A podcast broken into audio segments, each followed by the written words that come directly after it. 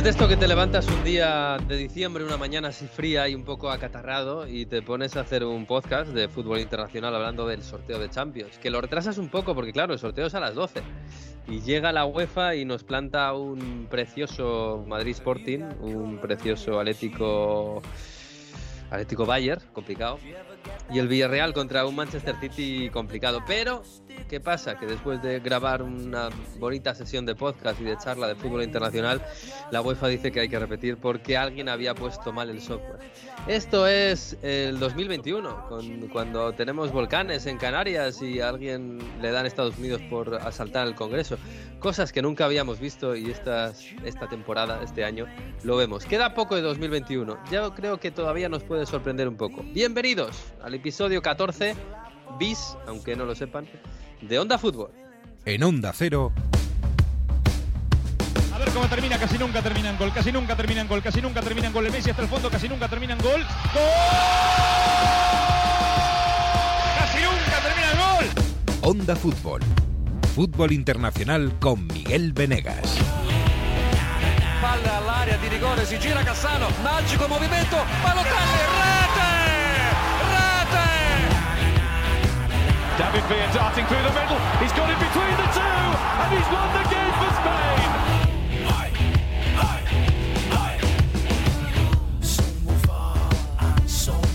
Pues sí, qué bonita pre-Navidad esta con el sorteo, con la lotería, con, con las luces, con, con, todo, con todo, con el sorteo de Champions y además si queríamos sorteo de Champions, pues hemos tenido dos. Hola Jesús López, muy buenas. ¿Qué tal? Muy buenas de nuevo. Eh, Hola, ¿qué tal? Esperemos que el software no sea el mismo que el de la lotería, ¿eh? Imagínate en el gordo de Navidad que pase esto. Oye, que, el que, le, había tocado el gordo que era, era broma. Vamos a volver a hacer el sorteo. ¿Te imaginas? Sí, creo que hay alguien por el Bernabéu un poco enfadado con este tema. Pero no sé, no sé. Yo creo que creo que le están echando la culpa a una empresa italiana por ahí, no sé. Hola Mario Gago, muy buenas. ¿Qué tal, Miguel? Uy, qué de Alguien ha pisado un cable.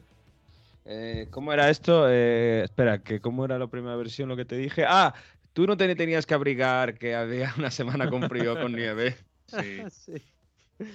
Pega del es un muy buen día hoy en mi vida para grabar dos veces el mismo programa. Es fantástico. Yo creo que los oyentes pueden apreciar la evolución de tu garganta durante mm. las diferentes partes del programa. Sí, sí, sí. Además, está evolucionando a mejor o a peor. Además, uno lo grabo en la radio, otro lo grabo en casa. me, me ven cómo voy evolucionando según la calefacción que haya. Este, sí, todo va bien. Todo, es un día interesante en mi vida.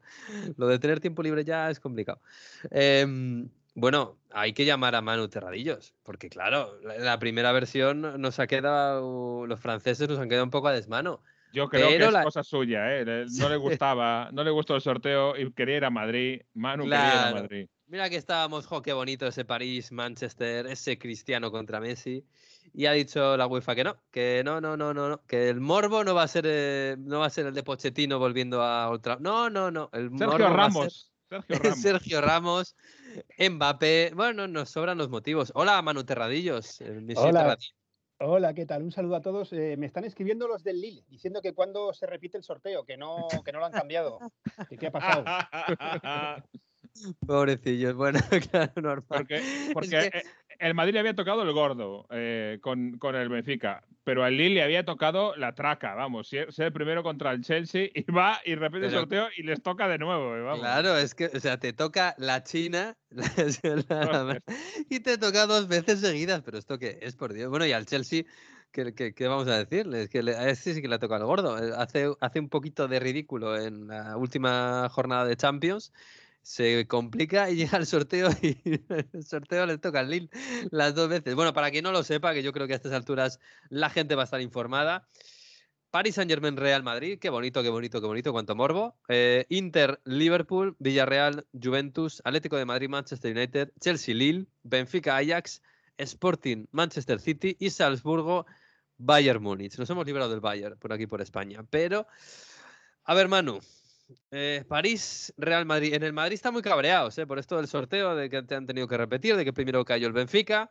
Y porque aprovechan para echarle tierra a la Champions. Hombre, claro, sí. Es la competidora de la Superliga. Está sonando por ahí La, palabra Superliga está sonando por ahí todo el día, a cuenta, a cuenta de esto. Eh, pero Manu, yo les estoy diciendo a, la gente del Madrid, mm, viendo al París, hombre, quedan dos meses, que es lo que decimos siempre, ¿no? De aquí a dos meses los equipos pueden cambiar. Pero viendo al París ahora mismo, si se jugara mañana, yo no creo que fuera tan mala noticia para el Madrid enfrentarse al París, ¿eh?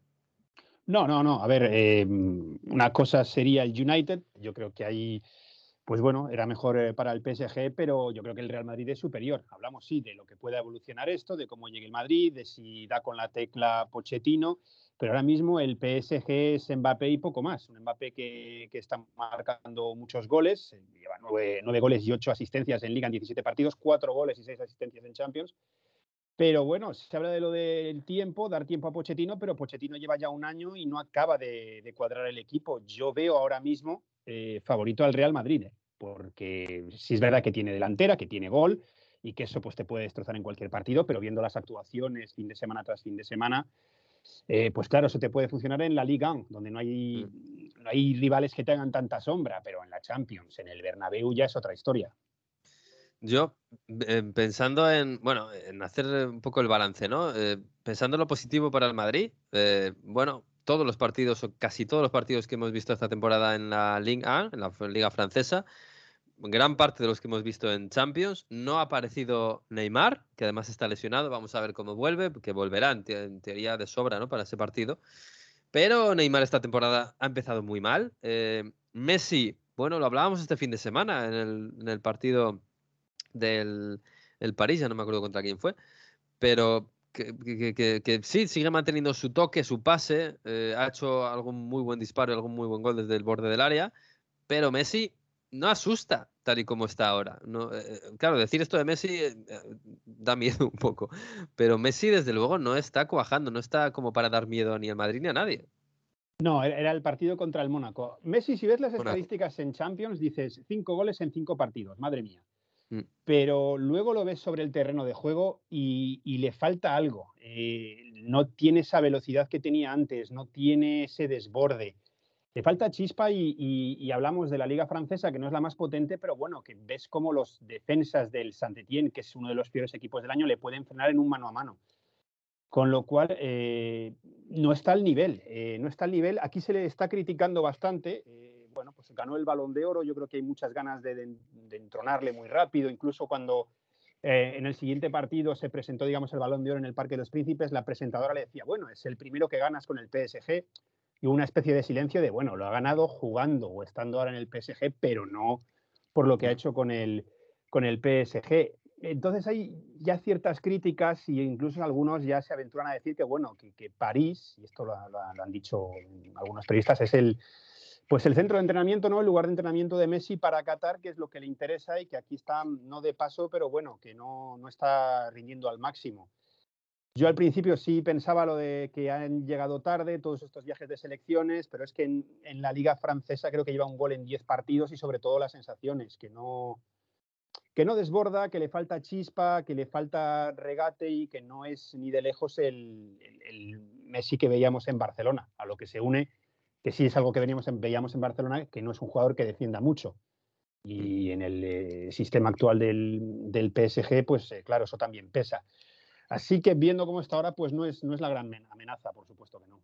Lo que si, acaso podría asustar un poquito es que le ganó el City. Y le ganó, bueno, un partido, no sé si brillante del París, pero desde luego con pegada. Y que ahí sí que demostró que, bueno, que a lo mejor le puedes quitar el balón, le puedes hacer daño entrando poco a poco por bandas, eh, dominando el juego pero que para la contra sí que es capaz de ganar a un, eh, a, un grande. Es el único momento en el que esta temporada hemos visto al París dando un poquito de muestra de lo que puede ser un equipo con tantas figuras, ¿no?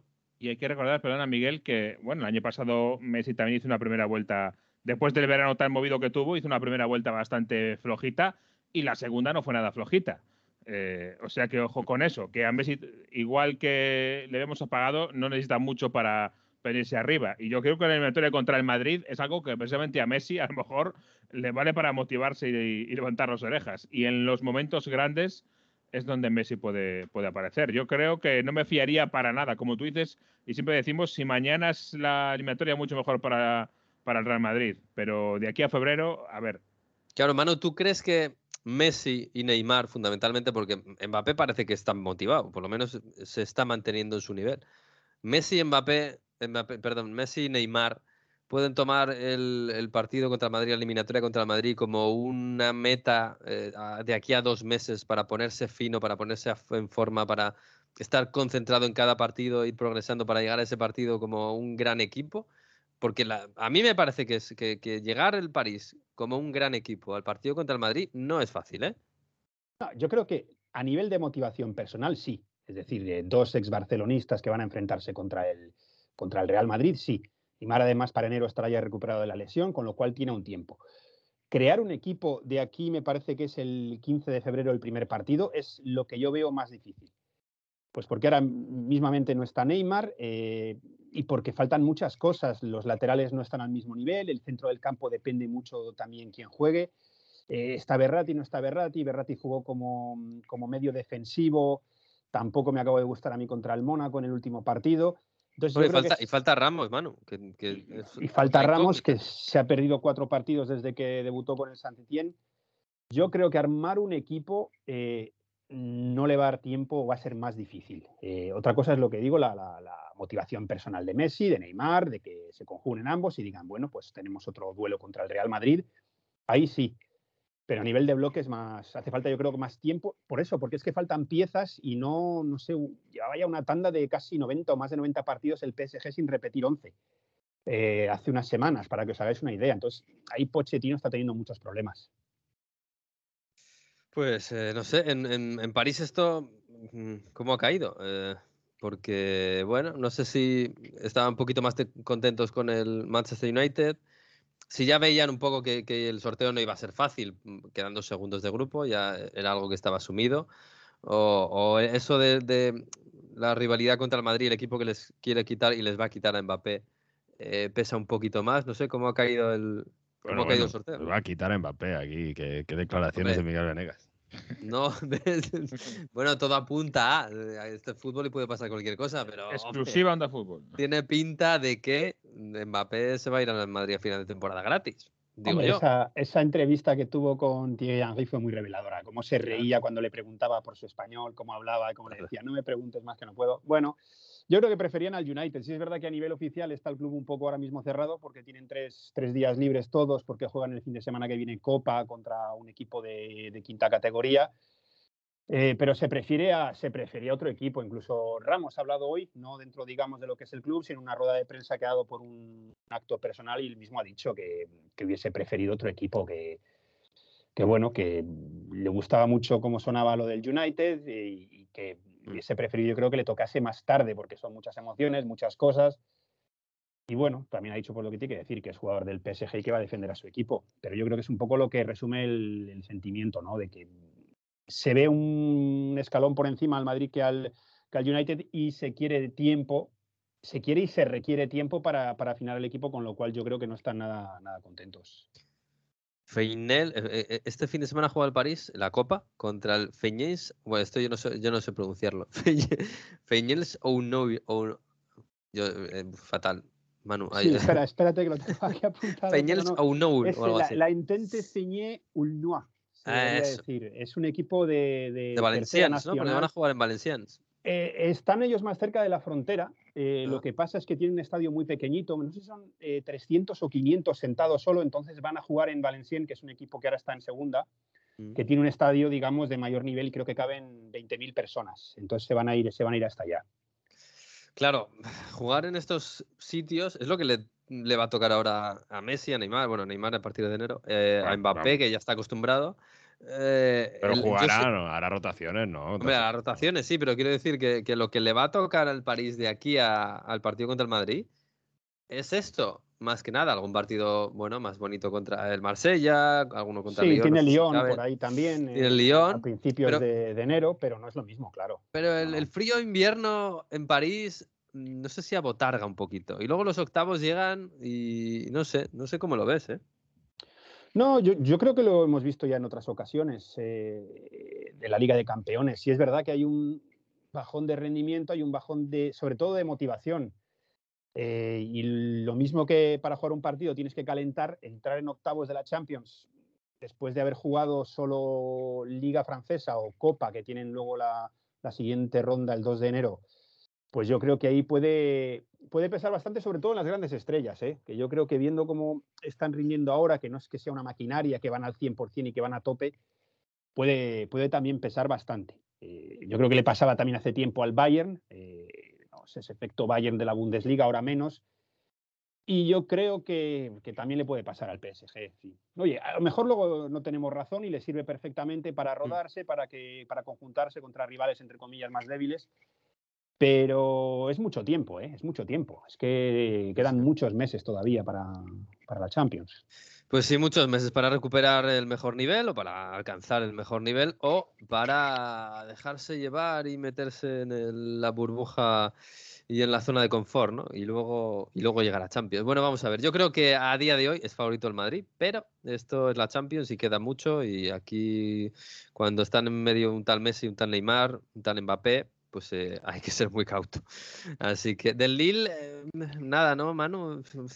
Posibilidades Bueno, eh, el Lille, como era, antes decía lo de le ha caído un yunque, yo creo que ahora se puede decir que el primer sorteo fue un jarro de agua fría, el segundo ya directamente ha sido el yunque que le, que le ha caído. Pobrecillo. A, versión, a, ver, la versión oficial es que están contentos, ¿eh? Y que, y que ah, hablan de un, como dicen aquí, un gran affiche, un gran duelo, un gran partido. Y ha dicho el presidente algo además eh, hasta muy poético, ¿no? que van, a vender cara a la piel, porque se les conoce como los mastines a, los jugadores, bueno, al equipo del Lille, los mastines. Entonces, tanto él como Gouvernet, que el entrenador, jugadores han dicho pues, que es un partido muy bonito, que el estadio va a tener un ambiente genial, pero yo creo que hubiesen preferido un rival más, más débil, porque es la segunda vez eh, que llegan a octavos de la Champions, fíjate, la primera fue en 2006-2007 se, acabó con ellos el United. Y yo creo que se veían un poco con opciones de, si el rival, digamos, no era, no era muy complicado, llegar a cuartos. ¿Por qué no? Bueno, porque en, Liga no está muy bien, en Champions han tenido una, una primera fase bastante buena, han terminado por delante del Sevilla, del Salzburgo, primeros de grupo, tienen al, al Pichichi de la Liga Francesa, Jonathan David, tienen jugadores como Renato Sánchez, eh, Gilmas, que está ahí marcando goles de vez en cuando y tiene 36 años, ¿no? Mm, vamos a ver si sigue Icone, si no se va a la, Fiorentina ahora en el mercado invernal, en el mercado navideño. Pero yo creo que se veían con opciones según el rival y ahora al ver que les ha tocado el Chelsea y de nuevo ver que les ha tocado el Chelsea, pues mm, yo creo que confían muy poco en poder, en poder llegar a cuartos de final, por no decir, no voy a decir cero, porque está mm. feo, pero no sé, 30, 20% tal vez, veremos a ver. Sí, sí, lo tienen complicado. Lo tienen muy complicado, la verdad. Los que más complicados seguramente de todo el sorteo. En fin, Manu, pues, eh, pues nada, seguimos hablando. ¿eh? Mm, píllate unas buenas entradas para el Parque de los Príncipes porque va a ser la eliminatoria estrella. ¿eh? Sí, yo espero que me quite mal sabor de boca, porque siempre que pienso en, en PSG Madrid, me acuerdo de cuando jugaron en la fase de grupos, que fue hace unos años que ganó el Madrid, me acuerdo ese gol de Nacho que la pegó mordida, fatal, ganó 1-0, no sé si os acordáis. Mm. Y, yo siempre que se habla de esto pienso en esa eliminatoria, que, o sea, no eliminatoria, fue en fase de grupos que fue un poco feo los dos partidos, el otro fue 0-0 en el Parque de los Príncipes. Vamos a ver si, si, esta eliminatoria me deja mejor sabor de boca y, y hombre, ambiente tiene que haber. A ver, ¿eh? viene el Madrid a París, va a ser esto una fiesta, un festival. Hombre, ambiente, glamour, ganas de machacar al rival. Va a haber de todo. Dale caña ahí al TGV, al, a la de, de Turín también. Cuesta poco, me han dicho. Sí, sí. Bueno, pues igual nos vemos por allí, por la, por la capital del hexágono, como la llaman aquí. Ay, qué bonito, qué bonito. Un abrazo, Manu. Un abrazo a todos. Chao, chao, chao. Oye, de los, otros dos, eh, los otros dos, bueno, han salido un poquito mejor de lo que habían salido en el primer sorteo, pero bueno, la cosa está igualada y bonita, creo yo. Eh, Atlético de Madrid United, mm, Jesús. Bueno, decíamos antes de que tuviéramos que repetir el sorteo que el, que, el Manchester United, eh, de todos los que hay en el sorteo, incluso puede que junto al París, ¿no? Pero es el equipo que más margen de mejora tiene. Sí, Sí, porque al final date cuenta que eh, tiene una plantilla muy buena, eh, ha estado eh, para mí por debajo de lo esperado de su capacidad, rindiendo por debajo de su capacidad potencial y ahora tiene un entrenador nuevo y dos meses para trabajar, con lo cual tenemos que esperar que Ralf Rangnick seguro, yo creo que tiene que elevar el nivel de esta plantilla seguro, veremos hasta dónde, pero para mí es un rival eh, en el que eso de no es ahora sino que es en marzo es eh, el menos clave. Mm. Sí, sí, eh, el, menos favorable para eso, porque si es que si no mejora United, eh, algo muy mal tienen que estar haciendo. Sí, es que si decíamos que el Madrid le vendría bien que fuera mañana el partido contra el París, al Atlético de Madrid, mira que el Atlético también está regular, ¿eh? Pero, pero es, puede ser más peligroso la, mejora del United incluso que la, del Atlético de Madrid.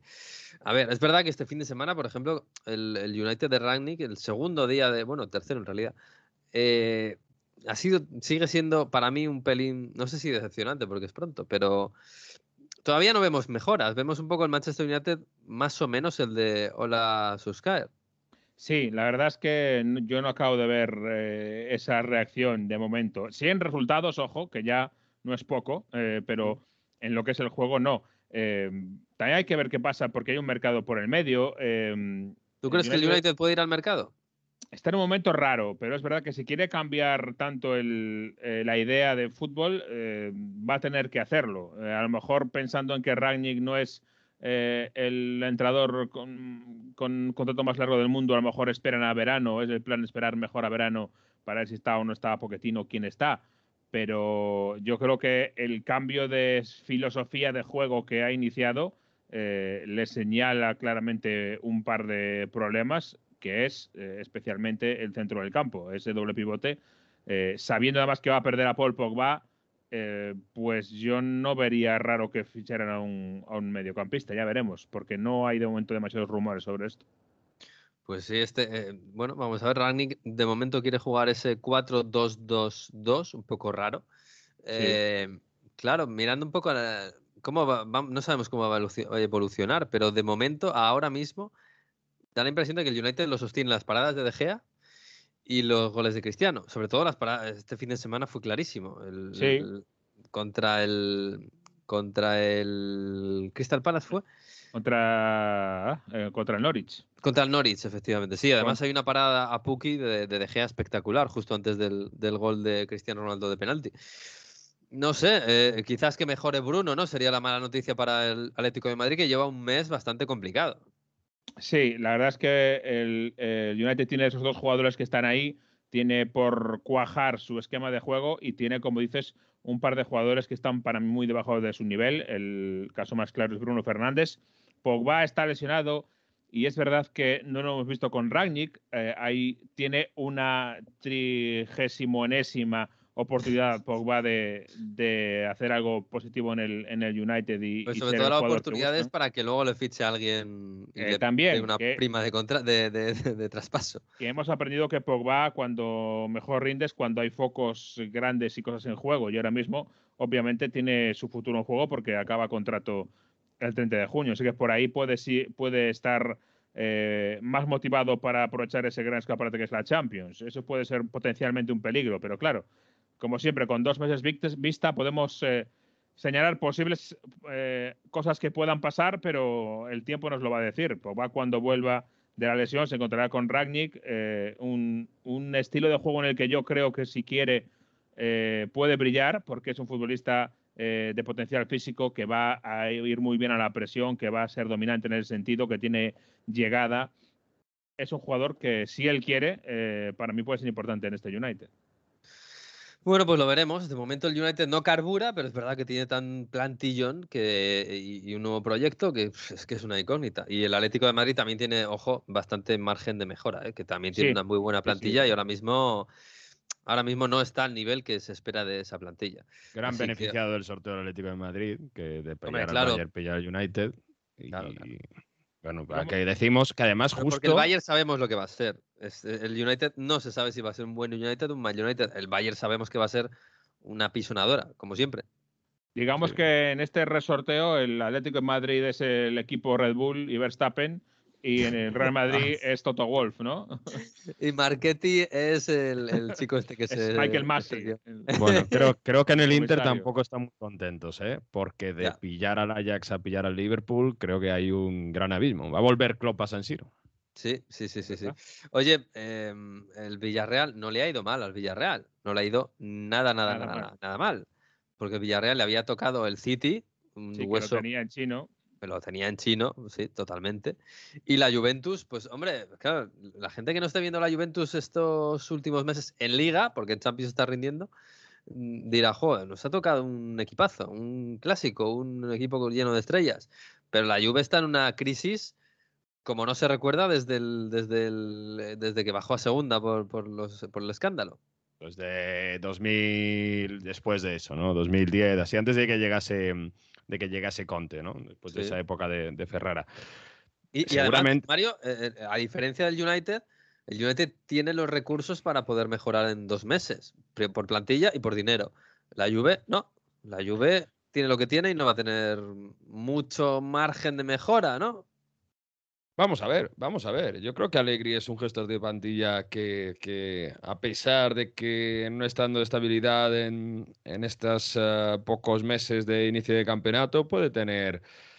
Yo creo que, que, en Champions, pudiendo, sabiendo claro que van a luchar por el Scudetto y, y si se reengancha a zona Champions, es decir, ahí con el Milan y el Napoli que van hacia abajo, y es verdad que aunque ellos se dejen puntos, bueno, pues pueden estar ahí en zona Champions. Yo creo que no, Alegri al final, con, con, este corto muso que siempre decimos, que es el estilo que tiene de defender bien, esperar que el otro equipo la líe, hacerte 1-0 y, y, que no se líe demasiado.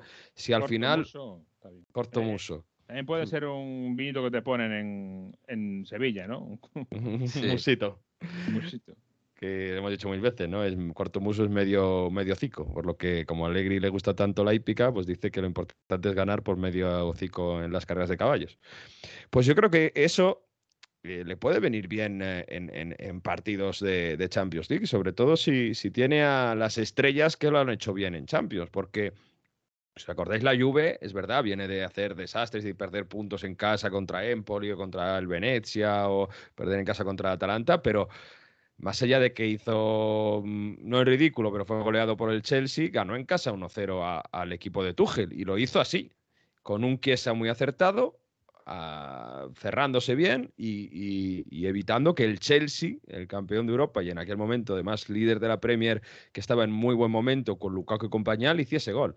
Por tanto, es verdad que la Juve está en los peores momentos de los últimos 10 años, porque la Juve de Ferrara incluso llegó a quedar séptima, si no, si no me acuerdo mal.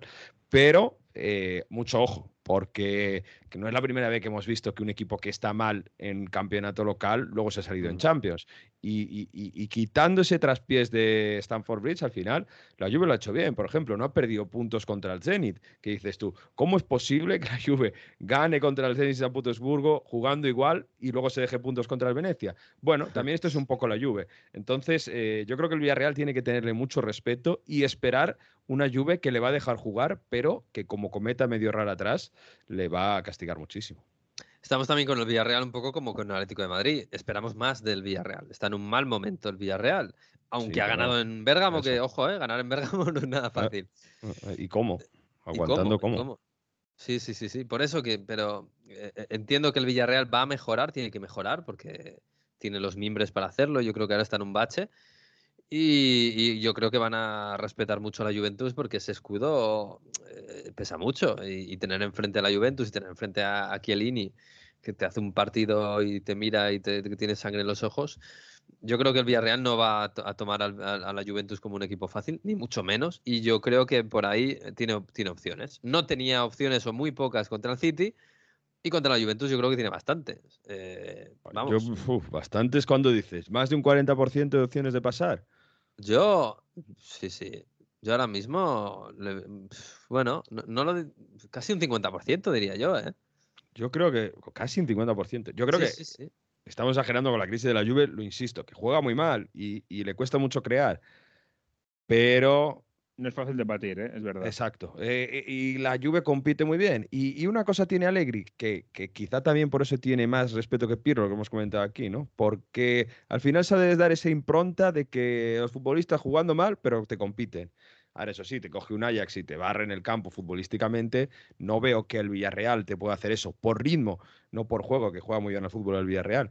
Pero en un ritmo no mega exaltante, creo que la Juve puede hacer mucho daño al Villarreal.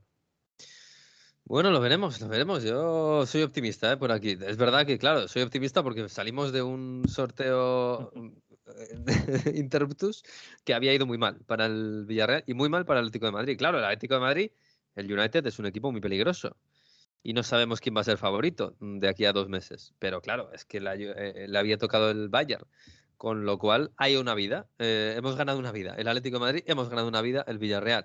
Y lo del Madrid, pues bueno, es, es más complicado. Pero, pero el Madrid, yo sigo pensando que contra este Paris Saint Germain puede ser favorito. Eh, pues del, resto, Inter, Inter, Liverpool, la verdad es que tiene muy buena pinta, ¿eh? porque el, Inter, ¿eh? el Inter ataca, defiende peor que con Conte, pero ataca muy bien. Y el Liverpool es clopismo. Es, salvo que tenga una, una plaga de lesiones como ha tenido en algunas ocasiones, esto puede ser un partidazo.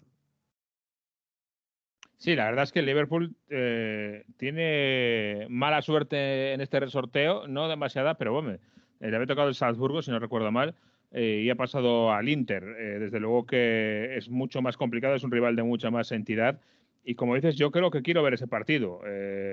vamos a ver cómo llegan los dos equipos, que no están haciendo una mala primera vuelta, pero yo quiero ver esa, ese ataque total casi de dos equipos porque el, Liverpool si lo necesita se va a ir arriba a buscar la pelota, a buscar presionar arriba y el Inter este año está, yo, como dices, eh, es un equipo más ofensivo, ¿no? No es ya lo de Conte, no es Antonio Contismo, sino es, el post Antonio Contismo. Mm. Así que yo creo que puede ser una de las eliminatorias más, no de más nombre ni de más morbo, pero futbolísticamente tiene pinta de poder ser una de las más bonitas. Sí, porque Mario, este equipo, hombre, lo que hemos visto del Inter este fin de semana, ese 4-0 que le, que le ha metido, hombre, tampoco el rival era una cosa, una locura, ¿no? Pero e, e, en ese 4-0 del Inter al Cagliari hemos visto gente brillando mucho, ¿eh? hemos visto a Varela muy bien. Es verdad que Varela no juega, no sé si el primer partido o los dos.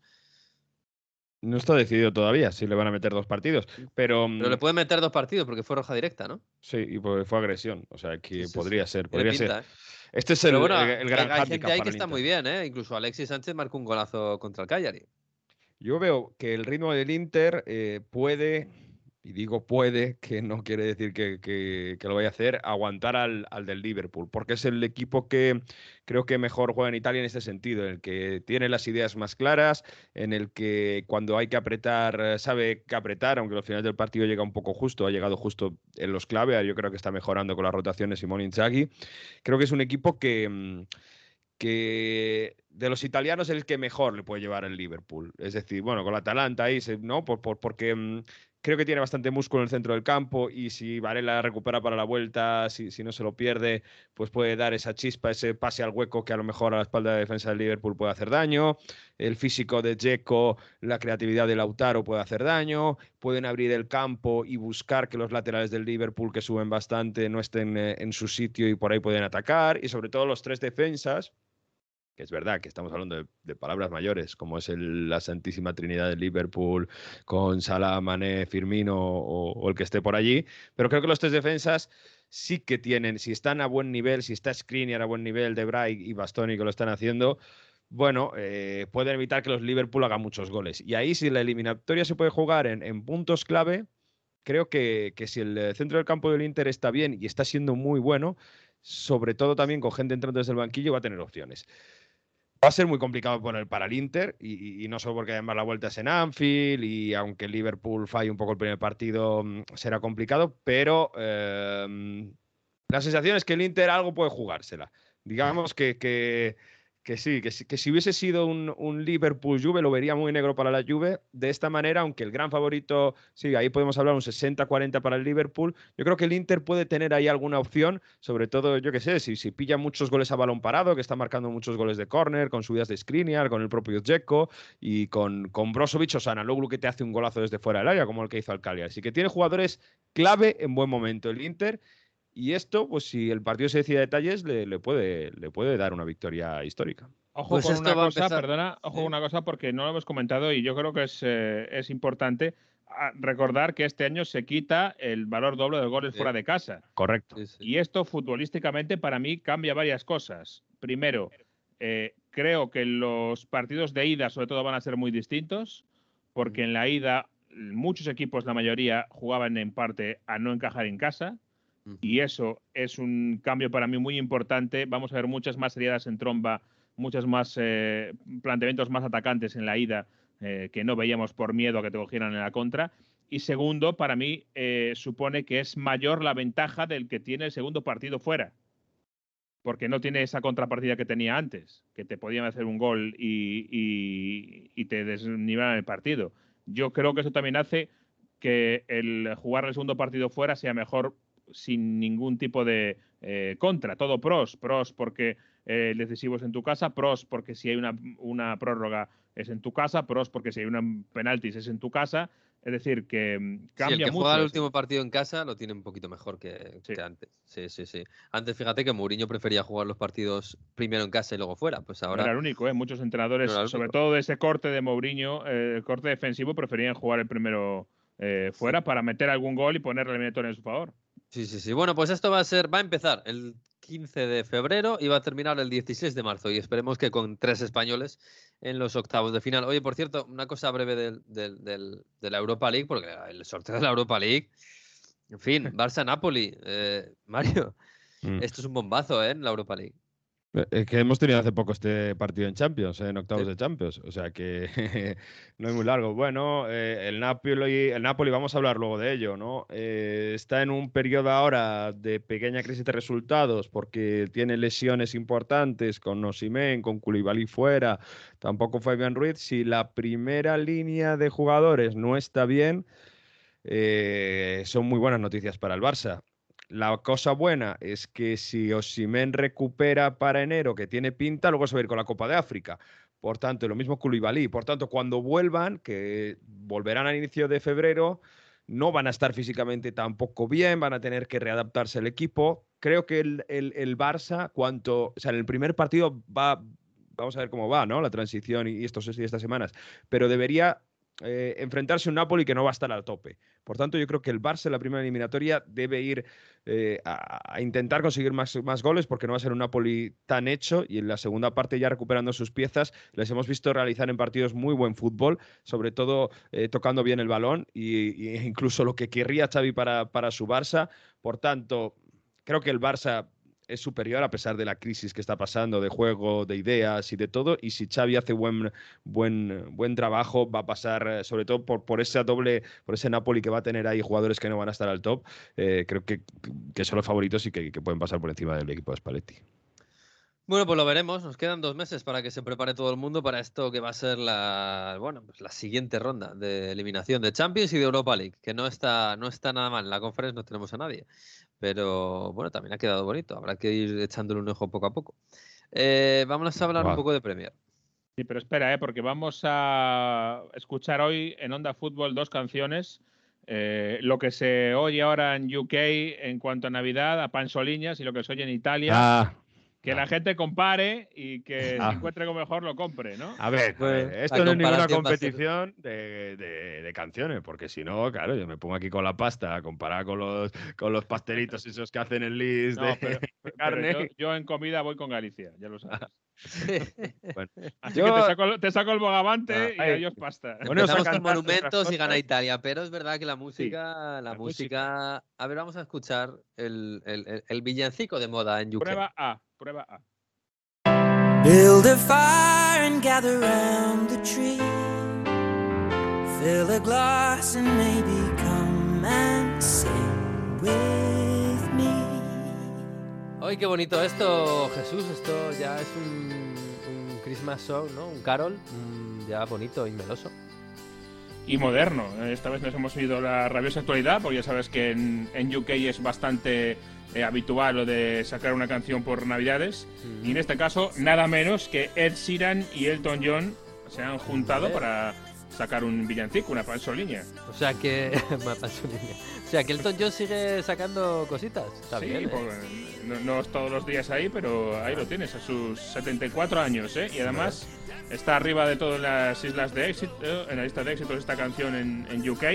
Ah. Eh, además, la han sacado, hay que decirlo, con fines benéficos. O sea que todo, todo correcto, todo bien. Ah, qué bien, qué bien, qué bien. Bueno, si le fuera mejor a su Watford de lo que le va, pues ya sería fantástico. Por cierto, jugó el viernes y perdió contra el Brentford. Pero bueno, está bien, a ver cómo suena esto. Bueno, pues bien, pues bien, eso ya tiene que estar engalanadísimo de, Navidad, Jesús. Ya, bueno, esto del. Está Winter Wonderland a tope, ¿eh? Uf, qué bonito, qué bonito, qué bonito. Y ese, bueno, y esa Navidad tan futbolera que, nos espera, aparte del Boxing Day. Em, y el Rus final, fíjate que anoche me preguntaba, me preguntaba Enrique Ortega, oye, lo de Benítez en el Everton no, no le van a no, le, no le echarán, ¿no? Yo, yo, le dije, hombre, yo creo que antes de Navidad estas cosas no suelen hacerse. Por lo que puede pasar, ¿no? Eh, siempre, siempre lo dices, ¿no? Que esto marca mucho. Sí, ya a estas alturas es verdad que es raro. O lo haces ya antes de las Navidades o hacerlo el cambio de entrada en, medio de este de esta locura es, es un poco raro y casi nadie, casi nadie lo suele hacer. Así que yo creo que sí que las Navidades pueden, pueden decir un poco el futuro de este Everton. Veremos lo de Benítez, que ya sabes que tiene una cierta corriente en contra en ese club, obviamente, y, ojalá que pueda, que pueda sacar los partidos adelante e ir, eh, ir hacia arriba. Eh, lo peor de todo es cuando le gana el Liverpool y el Liverpool se pasa toda la segunda parte eh, de cachondeo cantando eh, Rafa Benítez, Rafa Benítez, los aficionados del Liverpool. Claro, eso, eso hace daño, ¿eh? Hace daño casi más a Benítez que, a, al Everton. Pero sí, sí, es, es como, me, queréis mucho, pero no me queráis hoy. Exacto. Que me hace mucho daño. Ni así. Sí, es una pena porque empezó muy bien el Everton, la verdad, pero claro, ahora lleva una racha bastante complicada, eso que venían de ganar al, Arsenal, pero uf, vaya meses que lleva. En fin, bueno, oye, em, de los grandes, la verdad es que todos jugaron el, el sábado. Eh, pues todo en orden. Una jornada de penaltis, porque todos ganaron por penaltis. Sí, sí. sobre todo, oye, sobre todo lo del, lo del Chelsea Leeds United, que acabó ganando el Chelsea. Eh, bueno, se reconcilió Jorginho con los penaltis, que eso siempre le venía bien. Eh, oye, dos penaltis provocados por Rudiger. Esto, esto es tremendo, ¿eh? Rudiger que es mejor, mejor rodearle que atravesarle, ¿eh? eso no, hay duda. Hay que construir una, una rotonda para Sí, pero eso ya lo sabíamos, pero es que esta temporada está, está, está destapándose como un atacante. Sí, y justo esta temporada, eh, en la que acaba contrato, por cierto, mm. eh, que no parece que vaya muy bien las conversaciones con el Chelsea para renovar el, el, el contrato, y se habla mucho de eh, la mano de Florentino Pérez en esas negociaciones en Inglaterra, ¿eh? Ya uh, veremos. Uh, pues te digo una cosa, eh, Rudiger es uno de los caramelos ¿eh? del próximo mercado, tal y como está. Yo hacía la comparación este fin de semana en Twitter, pero en 2019 Van Dijk, en 2020-21 Rubén Díaz y este año Rudiger. O sea, es el central Referencia absolutamente, sí, sí, sí. Central de moda, sí, la verdad que el líder de esa defensa de, de Thomas Tuchel en el Chelsea, la defensa campeona de Europa, nada menos. Así que es un futbolista que tiene calidad, que tiene una envergadura, eh, una eh, calidad defensiva, ¿no? Mm. Aparte de ser grande y fuerte, tiene calidad defensiva, que es algo que, que a veces no se ve combinado con, con lo otro y, sí que los tiene. Y además sabe tocar la pelota. No es que sea media punta, pero vamos, sabe, sabe tocarla. Sí, sí, lo teníamos por un ogro, el, el, el buen ogro del, del Chelsea que, que, tanto intimidaba, pero jo, es que este año está incluso llegando al ataque. Bueno, eh, los penaltis que le fueron muy bien al Chelsea, que ganó contra el Leeds. yo no sé si...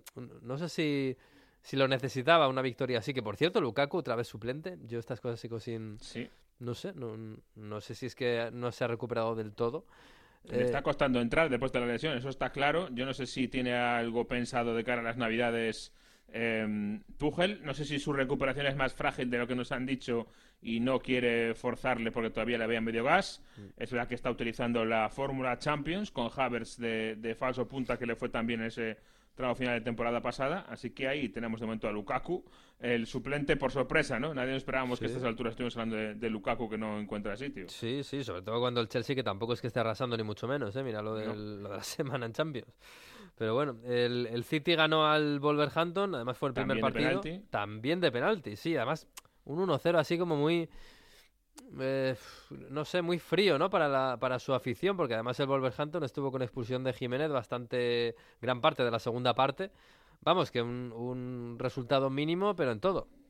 Sí, yo creo, por un lado, es verdad que el, Wolverhampton es eh, uno de esos equipos que tienen la cualidad de jugar de la forma que peor le viene al City, y yo creo que eso se notó durante el partido. Es ese equipo que sabe cerrar muy bien los caminos, sabe eh, crear el atasco en el centro, pero a la vez cubriéndose bien los costados, por ahí por donde hace superioridades el equipo de Guardiola. y le ha costado mucho con el penalti, el gol de, Sterling. Y eh, además de eso, yo creo que ya los equipos a estas alturas entran en modo ahorro de energía. Mm. Los equipos grandes, sobre todo, saben lo que se les viene encima y este mes eh, una gota de sudor menos, eh, si se la pueden ahorrar, se la ahorran. Y yo creo que intentan tirar al 1-0 a ganar con el mínimo esfuerzo posible y a no hacer demasiados alardes. Eso es lo mm. que lo que lo ideal para ellos. Sí, bueno, también es normal. Cuando juegas una cuando tienes una maratón vas eh, empezando bueno poco a poco. No nos vayamos a, a venir arriba que queda mucho todavía. Eh, pero sí, la verdad es que 1-0 del City al, al Wolverhampton, 1-0 del Liverpool al Aston Villa, también de penalti. Eh, este partido fue un poco. Sí, es verdad que vi incluso el Liverpool un poco eh, bajado de revoluciones. No, sé si el cambio en el 11, ¿no? Que no estaba, no estaba ni Firmino ni Jota, estaba Oxlade. Pero sí, igual era un poco esto del ahorro de energía. Aunque también te digo una cosa: ahorro de energía, Salah y Mane podían haber descansado en Champions y no lo hicieron. Sí, bueno, es verdad que para, para Jürgen, eh, Mane y Salah son como como las columnas del equipo, ¿eh? y es raro que lo quite, mueve mucho, pero no mueve a Mané, a Salah y a Van Dijk y a Allison, esos cuatro es raro que, les dé descanso. El otro día sí lo hizo con, con, eh, con, el holandés, pero, o con el neerlandés, ya hay que decir, pero sí, otra vez también con el, con el mínimo esfuerzo. Eh, un regreso de Gerard a Anfield que fue la verdad un poco mm, deslucido porque yo creo que estaba Gerard muy, muy, muy pendiente de, de dar la imagen más de profesional que de sentimental. Entonces, todo muy tímido. Eh, se encargó en la previa de decir, oye, que si marcamos lo celebro seguro, porque yo voy allí a hacer un trabajo y quiero ganar el partido. Eh, cuando empezó el partido, eh, tampoco se deshizo mucho en saludos, saludó así tímidamente y punto. le enfocaban cuando estaba sonando el You Never Walk Alone y tampoco parecía muy, muy metido en eso. Es decir, que yo creo que se esforzó en no solo en ser profesional, que no dudamos que lo fuera, sino además en parecerlo, en dar la imagen de que estaba allí con el Aston Villa y no como leyenda de Liverpool. Bueno, pues sí, que no estaba en un partido homenaje, desde luego. También esperábamos ahí una pompa así muy bonita, pancartas y tal, y bueno, tampoco... Además llovió, o sea que la cosa queda, un poco más, bueno, más deslucida. Pero bueno, también está bien, ¿eh? Que las cosas al final vayan, claro, vayan a, Sobre todo para el Aston Villa, lógicamente, aunque perdió el partido. Eh, oye, lo del United en Norwich, no sé si se desinfla un poquito esa sensación buena para muchos que dio Ragnick en el primer partido Ah, nosotros ya dijimos que tampoco, que, tampoco fue muy Ragnick el, el United, no, no, le faltaba ritmo y este fin de semana tampoco. O sea, no sé si ha habido un pequeño suflé, todos igual tenemos muchas ganas de que Ragnick imprima a este equipo pues un poco de su carácter y de su brillo, pero de momento, no sé, se parece un poco más a lo de antes, ¿eh? Sí, la verdad es que no acaba de romper este United a jugar bien. Eh, ganó con un gol de penalti también de Cristiano Ronaldo, eh, pero la verdad es que no convenció demasiado. Em, es ante el Norwich, que es el colista, el equipo que eh, nunca defendía. Es verdad que hay que cambiar un poquito porque en el Norwich han llegado Dean Smith y han cambiado un poco el chip. Y de hecho, de los últimos cuatro partidos en casa, dos habían conseguido el clean sheet, dejar la portería a cero. Mm. Así que por ahí sí es verdad que el Norwich ha cambiado un poco y se vio que defiende mejor que antes, bueno, que antes mucho mejor que antes. Sí, aún así con todo, claro, no era difícil defender mejor que antes. Aún así con todo, eh, esperaba más del United. Sigue con ese 4-2-2-2 con McTominay y Fred como pareja eh, eh, intocable. Sancho y Bruno Fernández a las bandas. Yo lo de Bruno Fernández en la banda, no sé si lo acabo de ver. No mm. solo ya porque está en la banda, sino porque yo creo que eh, está mucho más cerca de los pivotes que cerca del área. Eh, en muchas ocasiones Bruno Fernández. Y además de ayudar a los pivotes, tiene que ayudar al lateral, a Arestelles en este caso, mm. aunque habitualmente será Luxo. Yo no sé si, si, eso me convence, porque es un equipo que ya no tiene demasiado juego interior, como McTominay y Fred no tiene juego, y si le quitas a Bruno, mm, no sé, no sé si me convence. Eh, desde luego que la idea igual es simplemente que Bruno eh, lance contras y, balones que, roben arriba muy rápido. Tampoco es que se haga una presión impresionante el United de arriba, quizás por momentos, pero yo no acabo de verlo todavía, ni mucho menos redondo este equipo y creo que llega a este momento navideño en una posición frágil. Vamos a ver cómo mm. sale de, ello. Sí, es verdad que eh, tiene buen, tiene buen calendario, eso es verdad que le puedes salvar. Bueno, la verdad es que Bruno lleva también un mes mm, muy bajo, ¿eh?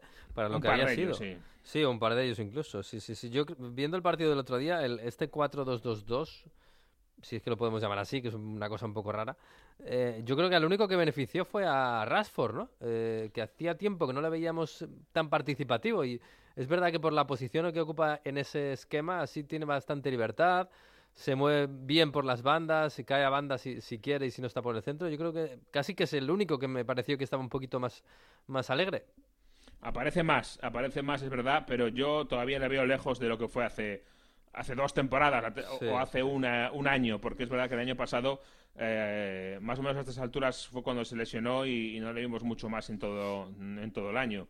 Eh, no le vimos demasiado, pero eh, en la anterior con, con Solskjaer, antes sobre todo de la llegada de Bruno Fernández, era absoluto líder del ataque del equipo, la figura a seguir en ese sentido yo todavía no le veo ahí y le veo lejos, lejos de su mejor nivel. Eh, todo lo contrario que David De Gea, por cierto. Sí, sí, totalmente. Que, que, que De Gea, claro, hablamos del partido contra el Norwich, bueno, el, colista eh, gana el United con un ritmo lentillo, pero ah, gana el United con un penalti de Cristiano y con dos o tres paradas de De Gea que salvan puntos. ¿eh? Espectaculares, ¿eh? Otra vez. Sí, porque además el penalti y el gol de Cristiano llegan en el momento en el que Peor lo estaba pasando el United, sinceramente, ya hacia la segunda parte, eh, hacia mediados en el 75. Y sinceramente, en ese momento, eh, yo antes del penalti veía el partido más para el Norwich, muy equilibrado, pero más mm. para el Norwich que para el United, por cómo venía eh, evolucionando el equipo de Dean Smith, iba acercándose cada vez más, iba teniendo oportunidades, un par de buenísimas paradas de David De Gea, había entrado Todd Cantwell, que es uno de los jugadores más eh, talentosos para mí de, esta plantilla y, había sido suplente y entró en el minuto 70 como para tener esos últimos, eh, ese último rato para intentar atacar a una defensa más, más cansada. Yo la verdad que lo veía mal para United, el gol de Cristiano eh, fue salvador en ese sentido y David De Gea había hecho dos paradas y hizo otra más hacia finales del partido también tremenda, o sea que... Mm. Eh, fíjate, del año pasado primero perder el puesto por querer estar en el nacimiento de tu hija en medio de una pandemia y te quitan el puesto, no te lo devuelven. Luego llega la final de la, de la Europa League y es, eres el protagonista negativo. Por una cosa muy rara, porque claro, a un portero lo último que, se ocurre que hay que exigirle es que meta los penaltis. Bueno, pues con Tegea falló el penalti decisivo en esa final de la, de Europa con el, con el Villarreal y quedó marcado. Bueno, pues se ha conseguido levantar muy bien de esa malísima racha de Gea y está volviendo a hacer unas paradas eh, de escándalo. Tuvo muy mala suerte, pero es verdad que justo, mira, se abrió una ventanita de buena suerte para él en, agosto porque Dean Henderson eh, tuvo que parar por COVID y oye, lo ha aprovechado, ¿eh? está claro. O sea, se ha ganado y ha la oportunidad y pues, parecía que puede ser la última que tenía el United y la ha aprovechado y la ha agarrado con las dos manos, nunca mejor dicho. Ya ves, ya ves, sí, sí, sí. sí. Bueno, pues, eh, pues así queda la Premier, pues como estaba, porque han ganado todos los grandes este fin de semana. De lo del domingo, eh, yo me quedo con, con, con, Gallagher, que es la sensación en el Crystal Palace. madre mía, el segundo es un golazo tremendo. Menos mal que esta semana lo he fichado para la Fantasy, esta semana, y algo me ha dado. Eh, y luego te, te, quería, yo te quería preguntar por el Newcastle, porque hemos hablado mucho del Newcastle. Eh, ahora hablamos un poco de cómo está la clasificación, etcétera, cuando ganó su primer partido, pero no hemos vuelto a escuchar nada, o al menos aparentemente serio, de fichajes. Y queda tres semanitas. Es que hemos escuchado ya tanto, hemos escuchado todos los jugadores del mundo que suenan para el Newcastle. Claro, pero a Mbappé, no le van a fichar en enero, eso seguro. eso seguramente no. Pero ya veremos. Veremos si a Conor Gallagher es uno de los que ha sonado. Por cierto, Conor Gallagher, que es una muestra de que eh, la mejor cantera, sin duda, de Inglaterra es la del Chelsea. Y te lo digo al hilo de Conor Gallagher, eh, ayer también veíamos en el Norwich a Billy Gilmour, son dos jugadores, dos mediocampistas muy buenos que los están cedidos por el Chelsea y que los dos han llegado a sonar que a lo mejor el Chelsea podía replantearse eh, en una rellamada en enero, porque ya sabes que por ahí eh, cuando no está cuando no está mm, disponible mm, en Golo Kanté a lo mejor están un poquito cojos y lo de Saúl de momento no está funcionando, por desgracia. Y por ahí ha sonado ese rumor, yo creo que es más una señal de, de que es verdad que, que hay un problemilla con el Chelsea más que verlo claro, porque no sé cómo están esos contratos, pero que ahora le digas al Crystal Palace me llevo a Conor Gallagher o que le digas a, al Norris me llevo a Billy Gilmour sería eh, dramático para ellos. No, y además que seguramente luego no iban a jugar, porque ahora mismo, justo ahora, da la casualidad de que Kanté y Kovacic no, no pueden jugar, pero en cuanto... Sí, pero dentro de tres meses ya Claro, luego es que no hay huecos, y es que eh, eh, se tienen que turnar para jugar ellos dos, porque Jorginho no hay, no hay quien le quite del once, claro. Así que esperemos que se queden Gallagher y, y Gilmour donde están. Pero bueno, pues nada, Jesús, nada, mírame lo del Newcastle, a ver si hay algún fichaje por ahí, porque no la cosa está, está, yo qué sé, algún regalito de Santa Claus o algo. Llamaremos a Amanda Staveley, que está muy callada, ¿eh? Sí, sí, sí ya puede estarlo. ya puede estar. Mejor, sí. Eh, sí, sí. Bueno, te mando un abrazo, eh, que sé que estás liado. Me quedo aquí con los... Tiene un crisma, un crisma, digo, un, un villancico italiano, Mario, que... Sí, que, es para perder la crisma. Madre ya, mía. Ya, ya lo sé yo. ¿Cómo era en gallego? Pansoliñas. Pansoliñas, bueno. Un abrazo. Adiós. Chao.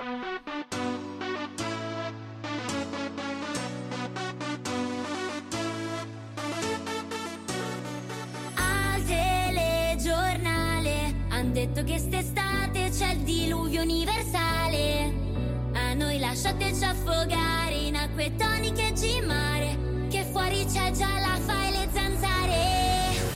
All day long sotto il sole Mario, esto. En fin, eh, ¿esto, ¿esto qué tiene que ver con la Navidad? Hombre, eh, en estas Navidades, un Paco Perté. Un Voy a dar un paquete. Voy a dar un paquetito. ¿Pero qué es esto, tío? Esto es un perreo latino veraniego, ¿no? Esto sí, exacto. Es la canción del verano en Navidad, ¿no? Joder. Bueno, eso es lo más turbio que sale en Italia. Pero aquí, turbio, bueno, ¿eh? suena. Turbio, turbio. Yo no lo defiendo, pero yo, ¿os queréis que os traiga cosas de que suenan en Italia? Pues yo lo traigo. Lo mejor y lo peor. Lo peor es esto. Lo mejor, yo creo que esta semana es la peli de Sorrentino. Que ya Oh. comentas, comenté que la fui a ver el viernes y ¿Y qué? y qué? es verdad que es verdad que está en Netflix, y, pero yo recomiendo Todavía mucho no, el cine. está. Eso, que va a estar en Netflix el Esta miércoles. semana, el miércoles, sí, eso es. Eh, no, sabía que en España lo había en algunos cines. En, Italia, en casi todos los cines está. Merece mucho la pena ir al cine porque los planos de Sorrentino sobre Nápoli son espectaculares. Solo por eso ya sales eh, de la película, bueno, eh, encantado, ¿no? Porque Nápoli para mí es una, bueno, no sé si la mejor, la ciudad más bonita con todo lo que tiene alrededor de Italia, con el Vesubio, con todo. Es mucho Es- decir, ¿eh? En Italia eso. Uf. Pero es, eh, es increíble, es increíble. Yo, mira que vivo en el norte, pero el Napoli, estar allí cuando he estado, además, es, es una pasada. Eh, Posílipo, bajar a Ischia, es increíble. El mar allí es, es algo extraordinario. Y bueno, pues ahí la verdad que ese ritmo es sorrentino, pero voy a decir que a- a- al revés que la grande belleza, que a lo mejor no hay una línea narrativa tan continua, en este caso sí. Y, eso me ha gustado. La verdad que no, no es una peli de acción, ya lo sabéis cómo es Sorrentino, Mm. y, y, y cómo, mm, cómo hace planos de detalles que no saben tampoco muy bien por qué vienen. Que nadie se espere nada raro de Sorrentino, pero es una peli que está guay, está guay. No hay tampoco excesivas cosas de fútbol, pero ya sabemos Sí. que lo que, que, que- que Maradona es una excusa, de- ¿no? Sí, que Maradona es una excusa y sale de fondo. Mm. Y la verdad, hay, hay pequeños píldoras de Maradona que son extraordinarias. Y de Napoli, eh, celebrando el Scudetto, mm, primer Scudetto de su historia cuando llegó Maradona, que son un poco lo que pasa alrededor de la historia. Y está muy guay. Está, yo creo que para, claro, es lo de siempre, ¿no? Que, que el que sepa un poco de italiano, que, que la vea en, en italiano, porque la- el acento napolitano es fantástico. Y Servillo, que hace de padre de... eh, de- del chaval que, de- de Sorrentino. que es sorrentino, Sí, exacto. Lo, lo clave es eh, una interpretación fantástica una, con acento italiano. Que es, Pero hablan muy eh, rápido. Me puse la No, de. no, no, no. Ah, es que me puse la, la- la que me dijiste, la de mm, cortar por la línea de puntos, que está muy bien, ¿eh? La recomiendo. Está muy bien, pero claro, lo puse en italiano y a los dos minutos lo pasé a Eh. castellano porque hablan muy rápido. Sí, claro, porque ahí hace monólogos muy rápidos y en este en esta ocasión, o sea, y en esa ahí es imposible entenderlo, porque además lo dice "Ao", ah, con acento romano, así muy muy muy de periferia. En este caso hablan más rápido, pero bueno, tiene esas pequeñas bromas y accento. Me piaciuto assai, eh, es una expresión que, que utilizan mucho los napolitanos. Me, me piace molto, me piaciuto assai, por ejemplo. Y esas Ah. cosas que, eh, joder, le dan valor a la película, le dan, si, si lo sabes, yo creo que lo valoras mucho más. Ya. Bueno, lo intentaré, lo intentaré, lo intentaré. Ya tengo yo la voz. Em, È stato la mano di Dio, È stato en la mano di español Dio. es, eh, eh, fue la mano de Dios. La mano de Dios. Fue la mano de Dios, Sorrentino. Esta semana la ponen en Netflix, creo que está en los cines. En algunos, en muy poquitos. Porque claro, tienen que ponerla en cines para que les puedan dar premios. Así que... Candidata al Oscar. Claro, claro, claro. Bueno, vamos a ver. Tampoco la estoy viendo yo en Quinielas, ¿eh? Eh, me está diciendo la gente que la ve que muy bien, muy bien, muy bien, pero, pero no la he visto yo en Quinielas para el Oscar. En fin, eh, a todo esto el Napoli, no sé si ha sido casualidad, pero ha perdido en casa en el Estadio Maradona contra el Empoli y ha perdido la opción de ser líder. Mm, mm, mm. Y le ha pasado hasta el Atalanta después de que Fíjate. el equipo de Gasperini reaccionara de la eliminación en Champions y ganase en Verona remontando. Hay grandes problemas en el Napoli con, con todas las lesiones que, que- que venimos contando las últimas semanas, ¿no? Al final, cuando pierdes los pilares, lo llevamos diciendo, y, y pensábamos que eso iba a pasar en enero, pero al final se ha anticipado por las grandes lesiones y, y- y sufre mucho. Y además los episodios pues no le van a favor, porque si al final eh, te anulan un gol, bien anulado, eh, luego no, no logras encontrar a pesar de las ocasiones, tiras 20 veces y, te ofuscas, pues sabemos que, que- eso al final en la, la cabeza de los jugadores pues pues le va, le va bastante mal. Fíjate que eh, ha sumado más de más derrotas en estas últimas semanas en Napoli que, prácticamente los tres primeros meses, que no había solo había perdido al principio en Europa League en, eh, en uno de los primeros partidos, ¿no? Que por cierto, eh, eso sí, entre semana ganaron al Leicester y, y sí que han avanzado de ronda en, Europa League, que es importante también para, para Napoli. Pero es verdad que cuando han faltado los- la gente importante en el Napoli, la, la- la reacción no es la misma, los jugadores no son los mismos y a pesar de que Mertes está marcando, pues eh, se ha perdido esa chispa y ese fútbol fantástico que vimos hacer el día contra la Lazio y jugando bien y de un toque. eh, Se, se se- se ha perdido todo en, en prácticamente dos semanas y Spalletti pues no encuentra la fe- no, no la tecla. Dice que eso, que está muy perjudicado de los, de los, de los episodios, pero nada, ya le ha pasado hasta el Atalanta en la clasificación. Bueno, pues sí, sí, la verdad es que está tan bonita la, la parte alta de, de Italia que, claro, pinchas dos partidos seguidos y te pasa el- y te quedas cuarto. Eh, ahora el líder es el Inter, eh, porque claro, también pinchó el, el Milan eh, y el, El In- Udine. eh, sí, sí, 1-1 y gracias, eh, 1-1 y gracias. Y el, el- lo del Inter, claro, fue, un- fue una fiesta de, de- de nos ponemos líderes. Pues nos ponemos líderes ganando el 4-0 al Cagliari y con golazos, porque el gol, el gol de, de Sanaloglu es un golazo, el de Alexis es desde un- fuera, Sí, sí, sí. Claro, también es verdad que le, le dejan flotar en, eh, en- al borde del área al tío que sabes que tiene mejor, mejor puntería de- del Inter. Y luego el gol de Alexis, el Sánchez, es espectacular. No, y, y sobre todo la asistencia de Varela para, para ese gol. Mm. Y Lautaro que hace doblete y que marca otra vez, eh, como decíamos, ¿no? Después de varias eh, jornadas seguidas, eh, a pesar de que falla un penalti, que lo de los penaltis en el Inter este año es la, la- la cosa que se tienen que mirar.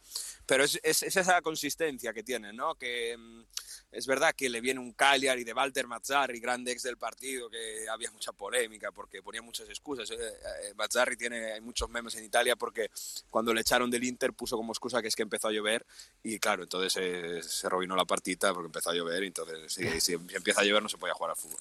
En fin, entonces había un poco de coña, pero es verdad que el Cagliari en el pasado había hecho con Treman goleadas en San Siro, pero es que es eso, ¿no? La- yo creo que la, sensación de que los jugadores saben que son superiores y que lo saben demostrar y que saben que, que van a marcar el gol incluso eh, sin jugar Checo, eh, con Alexis titular, al final se, se mete a- en la dinámica del equipo fantástico, en las rotaciones Simón Inzaghi es fantástico, y han dicho una cosa, en- en- así un poco eh, fuera de, de micrófono los jugadores del Inter, ¿no? Me preguntaban, bueno, esto parece que el equipo va bien, ¿no? Después de 11 años os habéis metido en octavos, habéis recuperado el liderato tal, y bueno, parece que Simón Inzaghi nos da un poco de libertad respecto a lo que había antes, el sargento Ay, Antonio ¿quién, Conte, quién había ¿no? antes? Claro, claro.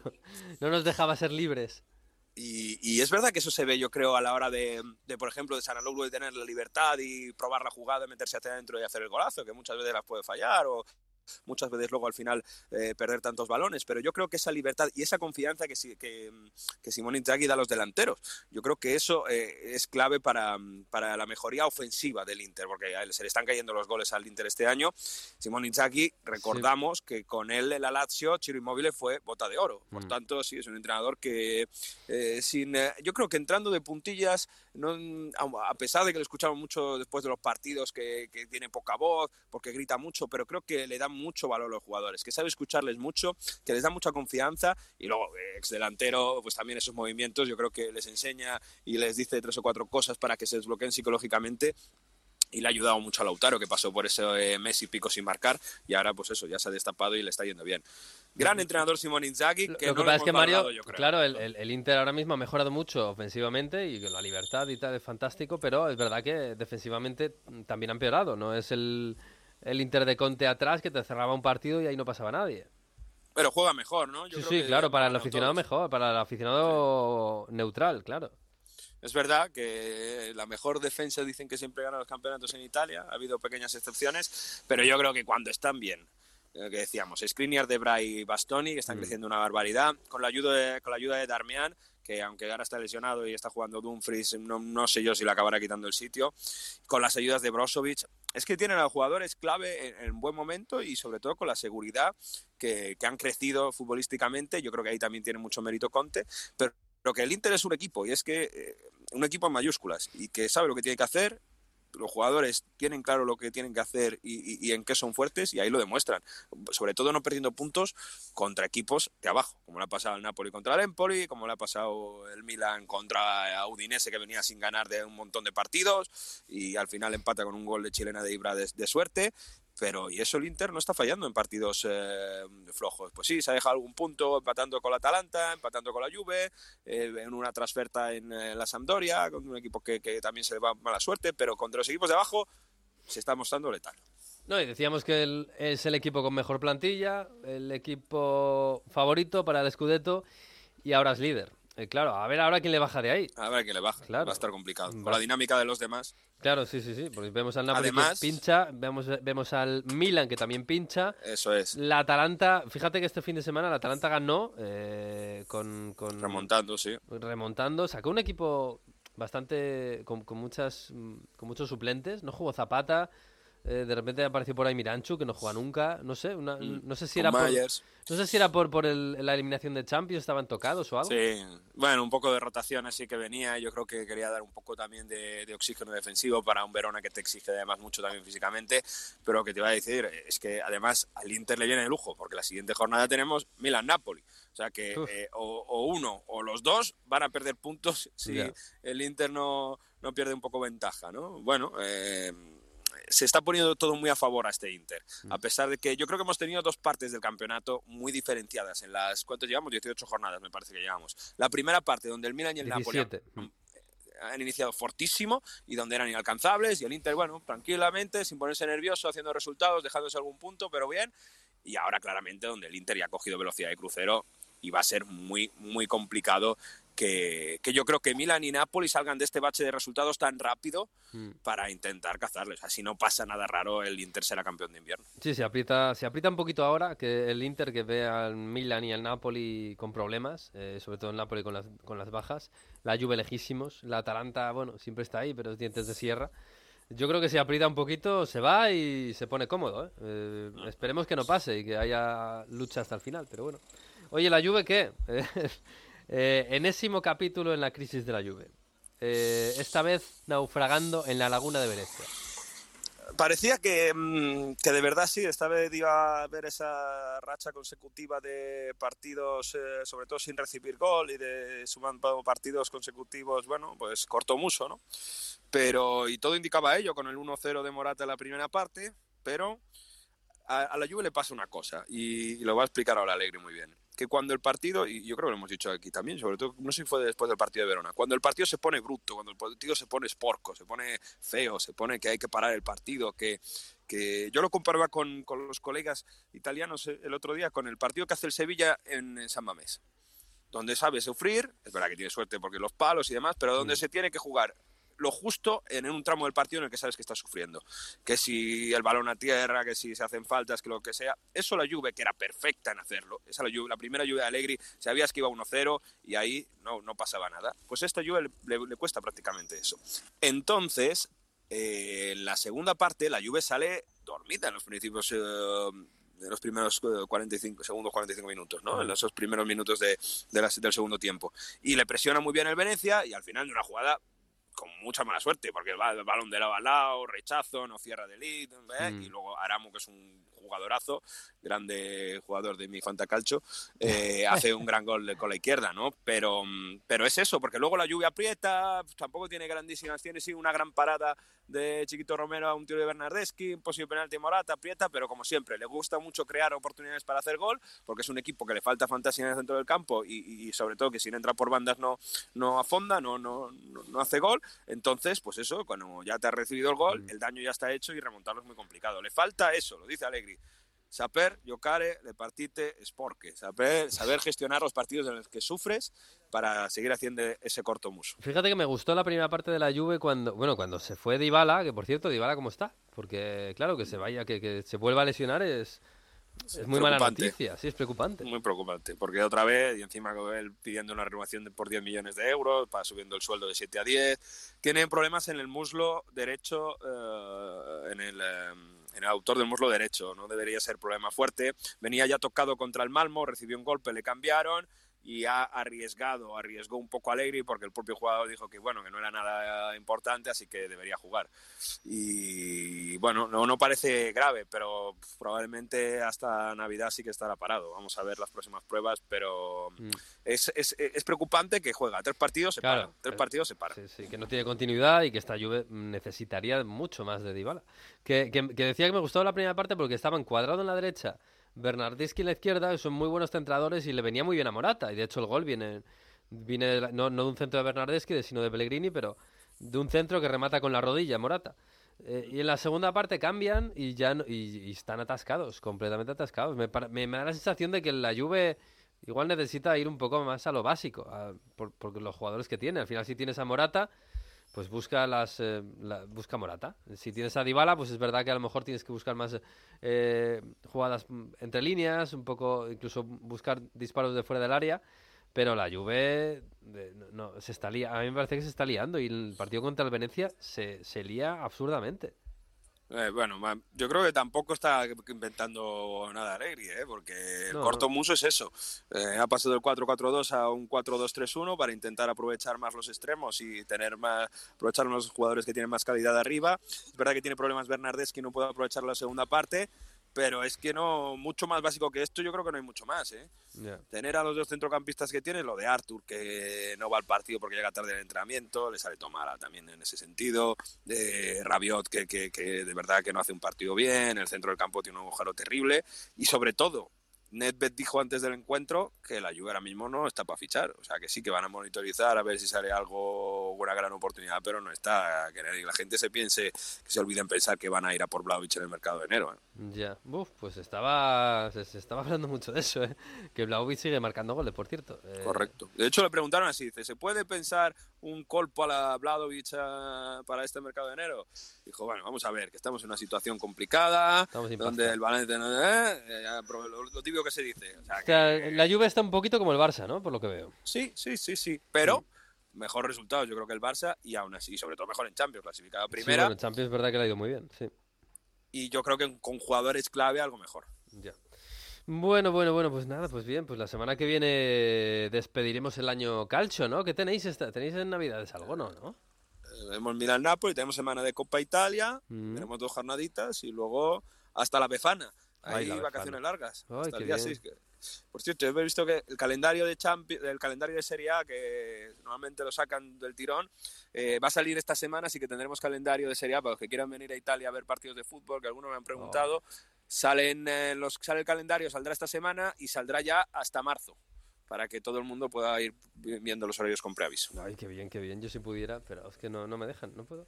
Ah, cambiamos un día, te vienes tú a San Siro y yo... Ay, pues yo lo firmo. A Madrid. Lo firmo. Lo que pasa es que tengo aquí responsabilidades, ya sabes, de esto, de, que, los que me pegan virus. Ah, bien. Ay, sí, sí, sí, sí, en fin, Bien, bien, bien. En fin, un abrazo, Mario. Abrazo. Pues sí, nos vamos, nos vamos. La semana que viene volvemos. Será el último, el último podcast del año. El próximo lunes a partir de la una en onda 0.es y en todas las redes. Estaremos con el episodio 15, creo que es. Después vendrán cosas. Haremos el Boxing Day en, antena y, y luego vendrá el año nuevo y todo lo demás. Así que disfruten de esta semana que todavía queda un poquito para Navidad. Disfruten del fútbol y adiós.